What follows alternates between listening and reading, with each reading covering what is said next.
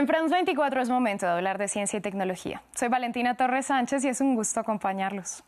En el capítulo anterior hablábamos de cómo se vuelve cada vez más imperativo ampliar el acceso a la inteligencia artificial para reducir las brechas entre las sociedades y cómo expertos del mundo y artistas piden mayores regulaciones. Pues ahora es el llamado padrino de la inteligencia artificial, Jeffrey Hinton, quien alertó que si bien en este momento las máquinas no son más inteligentes que los humanos, sí podrían llegar a serlo, lo que supone un grave peligro para la humanidad. Hinton eh, pide que se mire lo que ocurría hace cinco años y se compare con la actualidad en cuestión de desarrollos. Es entonces cuando asegura que una regulación es clave, pero también ponerle un freno a esta presión y competencia entre compañías que puede ser sumamente irresponsable a la hora de ganar usuarios sin que haya un enfoque responsable.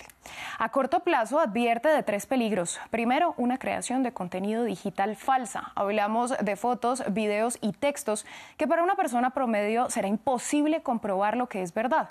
Segundo, aunque en el presente la inteligencia artificial ayuda y complementa el trabajo de una persona, advierte que en futuro podría llegar a reemplazar asistentes legales, traductores y otros oficios cotidianos. Y tercero y aún más grave, que versiones futuras de esa tecnología podrían ser una amenaza para la humanidad si las personas y las empresas permiten que los sistemas de inteligencia artificial, además de generar códigos, los ejecuten, lo que podría llevar a convertirlos en armas autónomas, incluso en los llamados robots asesinos.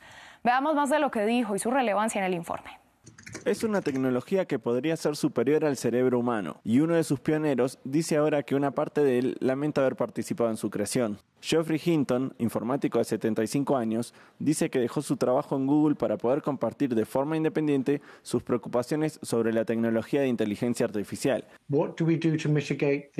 ¿Qué hacemos para mitigar los riesgos a largo plazo de que cosas más inteligentes que nosotros tomen el control? Cosas como el GPT-4 eclipsan a una persona en la cantidad de conocimiento generales que posee y la eclipsan con creces. En términos de razonamiento no es tan bueno, pero ya hace razonamiento simples.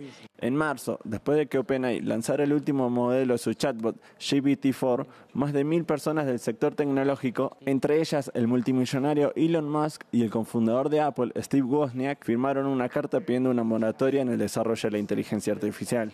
El jefe científico de Google respondió a sus entrevistas en un comunicado. Seguimos comprometidos con un enfoque responsable de la inteligencia artificial.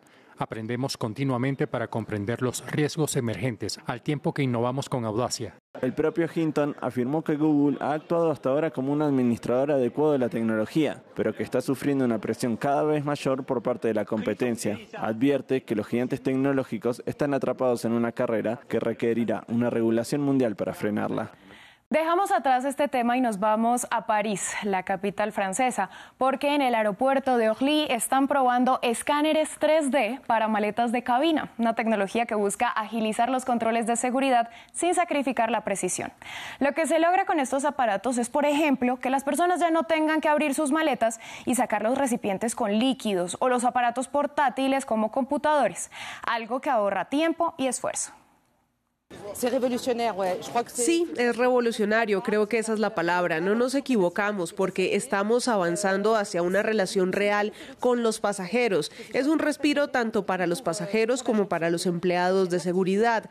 Cuando dicen tengo un portátil, tengo un teléfono, les decimos no señor, ya no lo tiene que sacar. La gente no lo puede creer y eso significa establecer una relación más fresca, más ligera, lo que nos permite enfocarnos en la calidad del servicio que siempre estamos buscando. Otros terminales aéreos como Heathrow en Londres o Schiphol en Ámsterdam están experimentando este sistema, pero el de Orly en París cuenta con la versión más reciente del software, que es más veloz. Con las imágenes 3D, la maleta se muestra en segundos en la pantalla y el operador puede girar la imagen para verla desde todos los ángulos. Seguimos en Europa, pero pasamos a España para conocer este esqueleto de mamut lanudo el animal más emblemático e icónico de la era de hielo. Los primeros de los que se tiene registro aparecieron en África, pero en ese momento paseaban por una región que hoy en día se extendería desde Reino Unido y España hasta la Siberia rusa, que fue donde fueron hallados estos restos que miden 6 metros de largo por 3.5 metros de alto. Esta exposición es única por muchas cosas, pero sobre todo por la pieza central, que es este mamut lanudo. Un mamut de, que vivió en la Tierra hace unos 50.000 años, entre 45.000 y 50.000 años, estuvo aquí entre nosotros y ha estado enterrado hasta hace más o menos cinco años.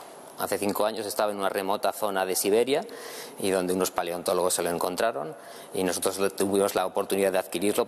Otro de los mayores atractivos de la muestra es la colección de muelas del Museo Nacional de Ciencias Naturales y del Instituto Catalán de Paleontología Miquel Cruzafont. Los científicos explican que se pueden obtener muchísimas informaciones de los dientes de cualquier especie y puntualmente de los mamuts.